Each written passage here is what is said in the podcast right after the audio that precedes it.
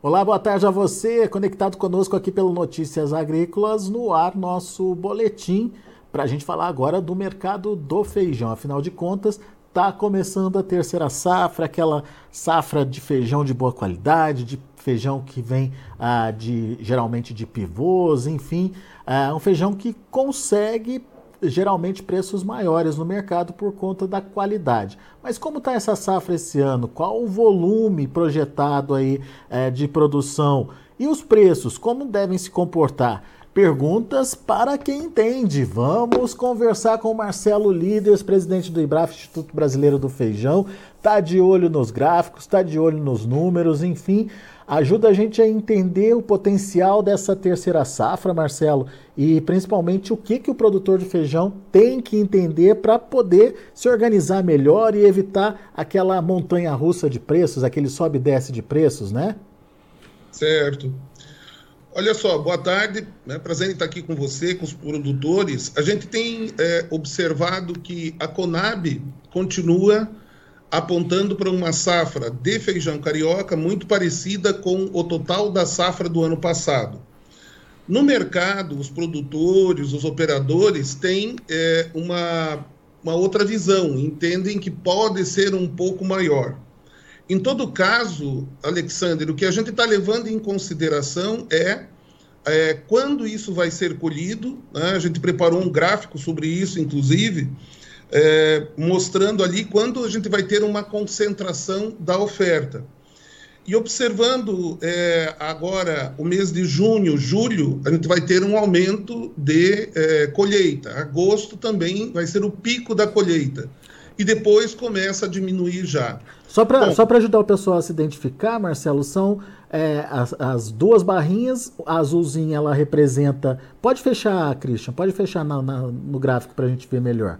A, a barrinha a escura sig, significa é, estoque e a amarelinha é a demanda por tonelada. E tem a linha de preços lá em cima, certo? Isso, isso. Então tá. a gente vê que já houve uma redução de preços no, no, mês de junho. Nós temos aí hoje alguma coisa ao redor de 280 reais por mercadoria de melhor qualidade. Ontem ainda um, um, lote de maior volume no Vale do Araguaia, um dos primeiros a ser colhidos, um feijão maré excelente lá. Foi vendido a 285. Hoje já tem notícias de negócios é, em outras regiões de Goiás e de Minas, entre 260 e 280. E a gente sabe que vai existir um volume maior. Isso deve apavorar o produtor não. Né? Se, se, o produtor que está acompanhando aqui é a primeira vez que ele está se familiarizando com o fluxo do mercado do feijão carioca, eu diria que não. Ainda que nós tenhamos uma safra total colhida entre junho e outubro, é, com um volume igual ou maior ao do ano passado, a gente precisa lembrar que feijão preto tem um volume menor estocado agora. Então, nós vimos no primeiro semestre desse ano o fenômeno de que, por conta da valorização do feijão carioca, feijão acima dos 300 reais, acima dos 350 reais, batendo até os 400 reais, naquele momento houve uma venda muito grande de feijão preto que estava mais barato. Agora, o que, que vai acontecer? Nós temos menos feijão preto estocado, Vamos ter que importar da Argentina, que não tem sido uma operação é, fácil, como já foi. Ela é desafiadora, então toda e qualquer é, é, dificuldade de logística, etc., acaba refletindo. Temos favorável o dólar, por outro lado, sim, mas a verdade é que a demanda de feijão é, carioca tende a aumentar se o feijão preto tiver muito caro, assim como aconteceu com o feijão preto durante o primeiro semestre. E aí, qual é outro item a colocar nessa balança? Há uma concentração, sim, mas há também uma característica dessa safra dela ser negociada até março do ano que vem. Então, nós vemos ali que no mês de dezembro já há um volume bem menor disponível. Normalmente diminui o consumo do mês de dezembro. E vai depender muito agora de quão estimulados os produtores estarão a plantar feijão carioca para a primeira safra do ano que vem, que começa a ser colhida, se for plantada agora, em final de novembro, dezembro, janeiro.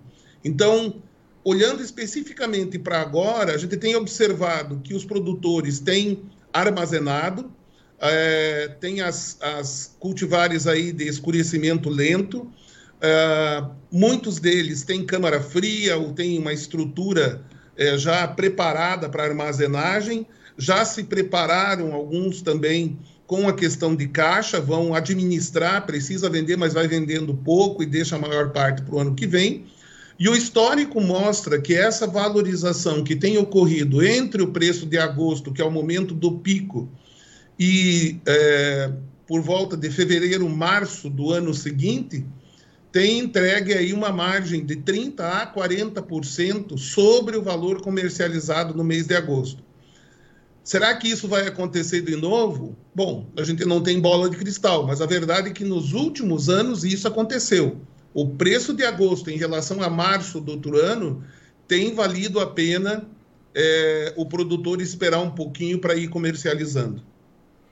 Já já a gente explica como é que é essa matemática aí, Marcelo. Mas deixa, deixa eu voltar um pouquinho para o gráfico. É, pode fechar no gráfico de novo, só para a gente ver os detalhes ali.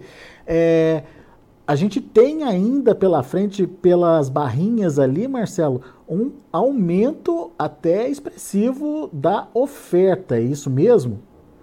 Sim.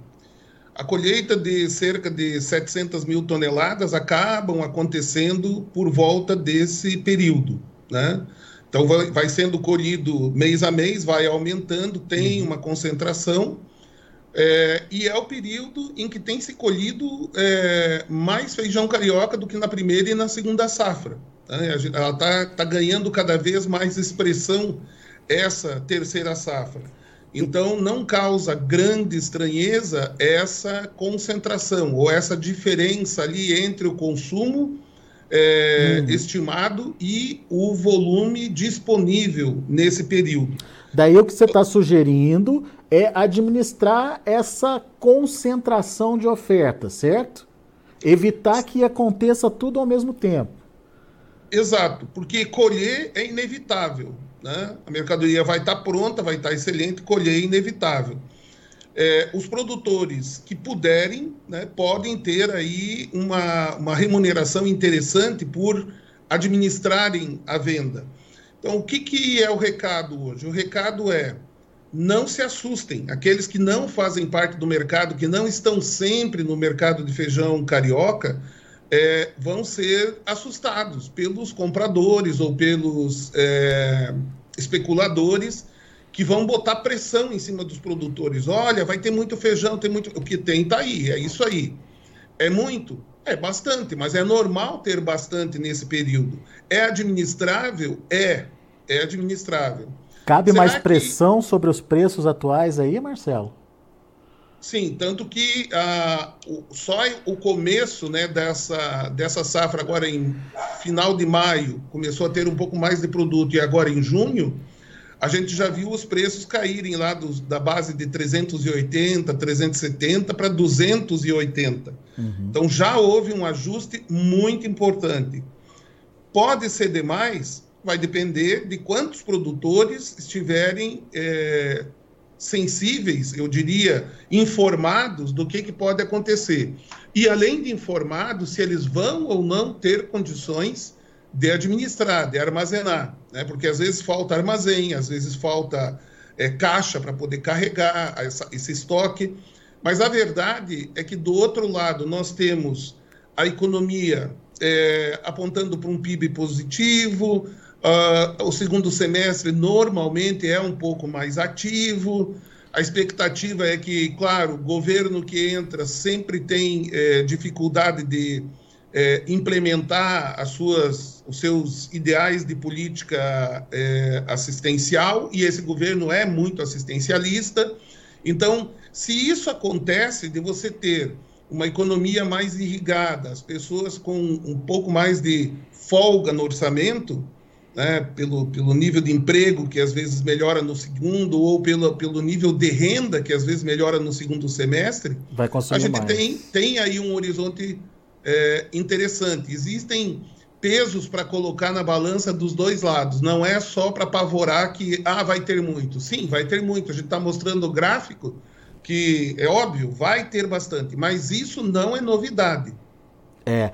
E, e outra coisa que você lembrou também é essa possibilidade de substituição é, é, pelo, cario, pelo preto, né? Que é, tem pouco esse ano, a oferta é baixa e é, de repente o, o carioca passa a ser uma alternativa aí viável para substituir o preto, né? Sim, e, e agora eu me lembrei de mais um item também para colocar nessa né, nessa fórmula aí para a né? gente tentar entender esse, a tendência do mercado. A Conab levanta, é, para eles é tudo feijão cores, tudo é, é feijão que não é preto e que não é fradinho. Então, a gente não tem certeza quanto dessa oferta, claro que não é, não é mais do que 10% no máximo, desse feijão que vai ser colhido durante o segundo semestre, não é feijão carioca, pode ser feijão rajado. Hum. Há um investimento dos produtores em feijão rajado, acertadamente, porque o feijão rajado tem mercado internacional, vai ser exportado. Aqueles que acompanharam aqui nossos alertas é, nos meses anteriores, né, que, uhum. que precederam aí o mês de junho, nós várias vezes comentamos que o feijão rajado poderia ser interessante e ele estava mais baixo que o feijão carioca o preço. Hoje ele está mais alto que o feijão carioca. Então, é, parte desse feijão carioca que aparece aqui não é carioca, é rajado.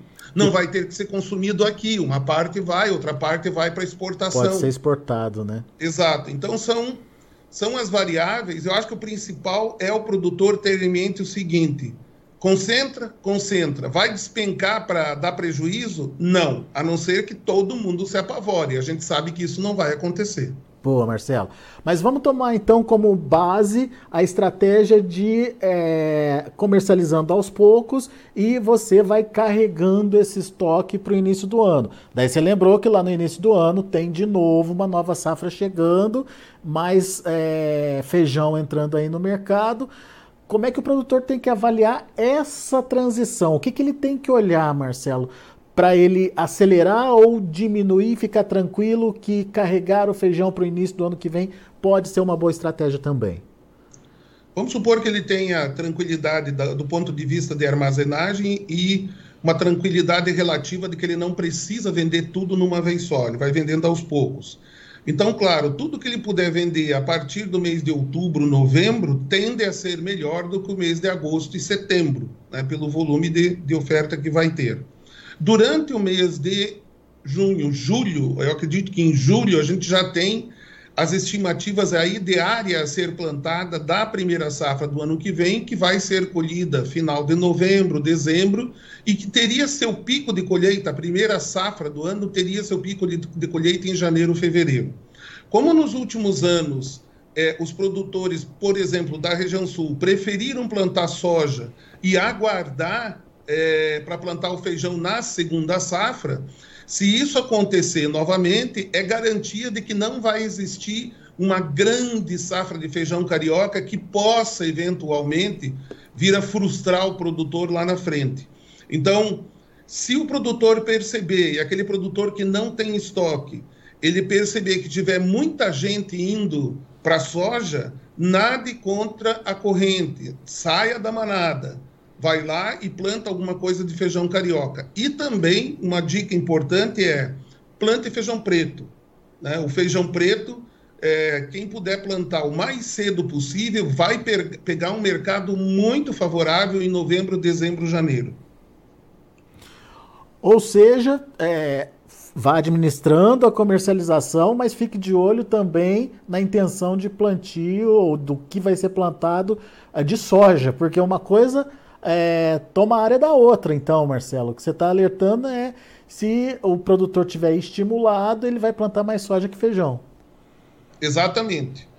Boa. Prestar atenção nesses sinais aí, eu acredito que a gente vai ter oportunidade de, em breve, começar a trazer aqui no Notícias também, não só essa visão estratégica da terceira safra, mas uma visão estratégica também do que pode acontecer no início do ano que vem. É. O que a gente tem ouvido bastante falar aqui do, do, dos produtores, ou da parte dos produtores, é que não vai ter redução de área, não. Pelo contrário, pode até haver incremento de área.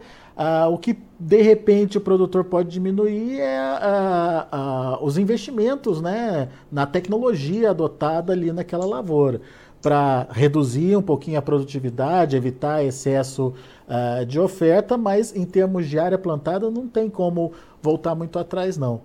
Vamos ver se o feijão não toma essa área. Vai que o feijão fica bom, hein, Marcelo? Já pensou?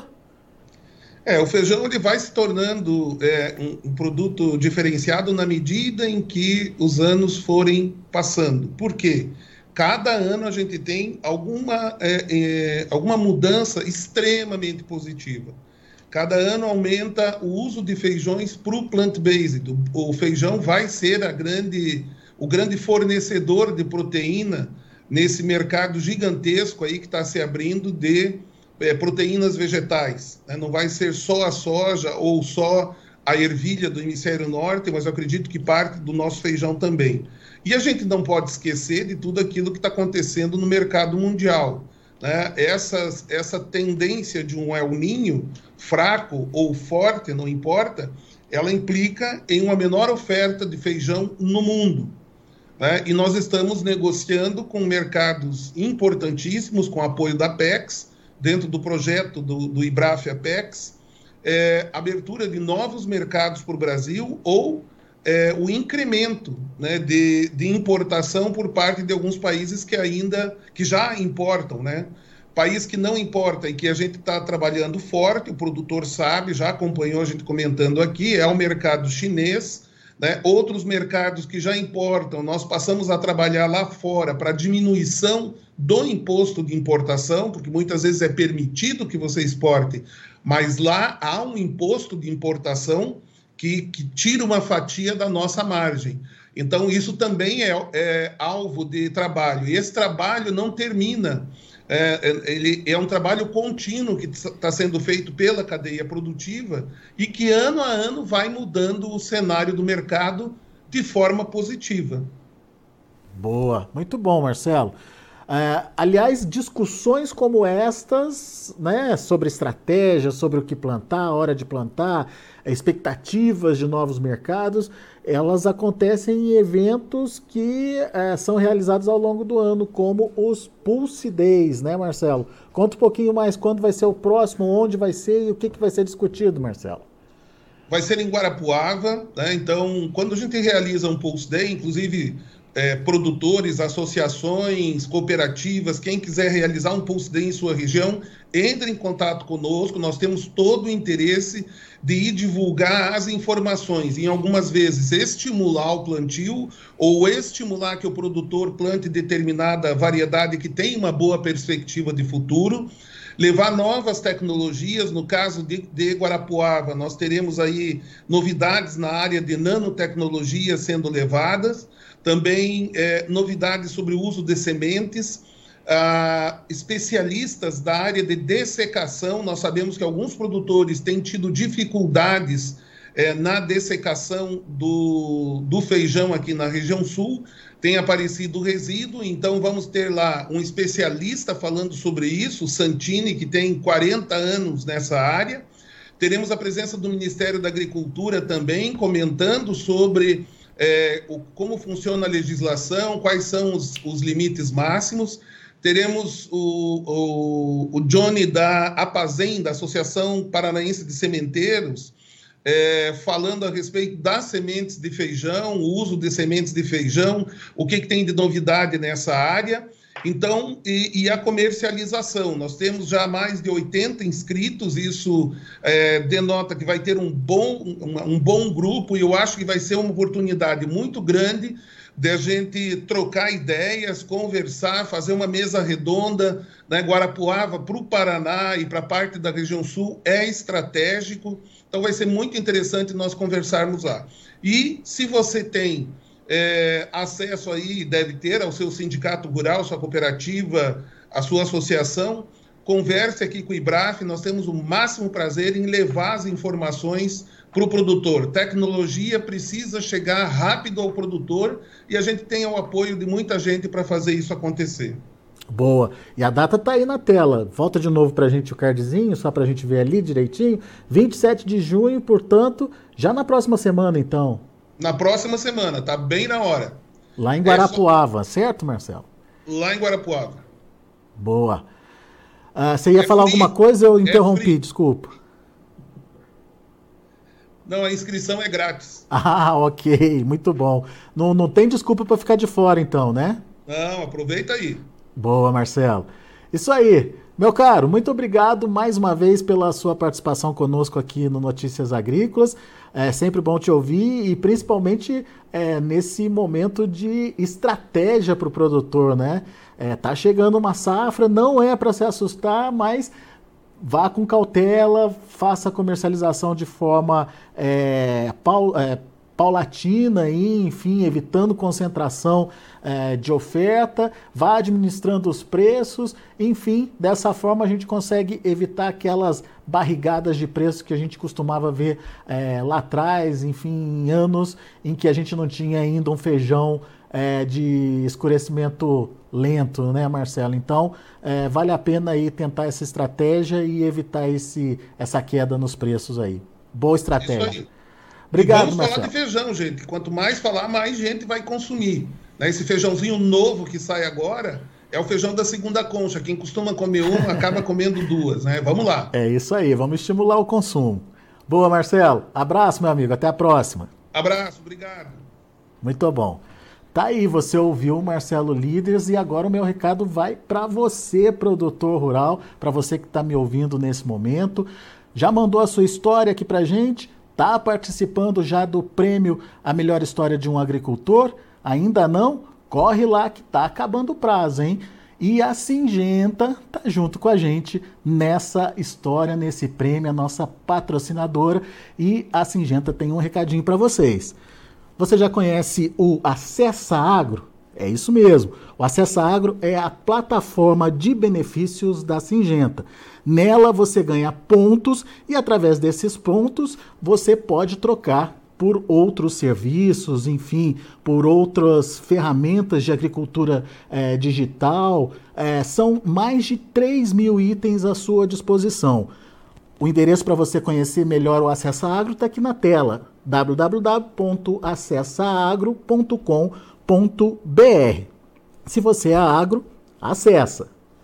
Tá bom? Ficou o recado para você. Anota aí, participe. Daqui a pouco a gente volta com mais informações e outros destaques.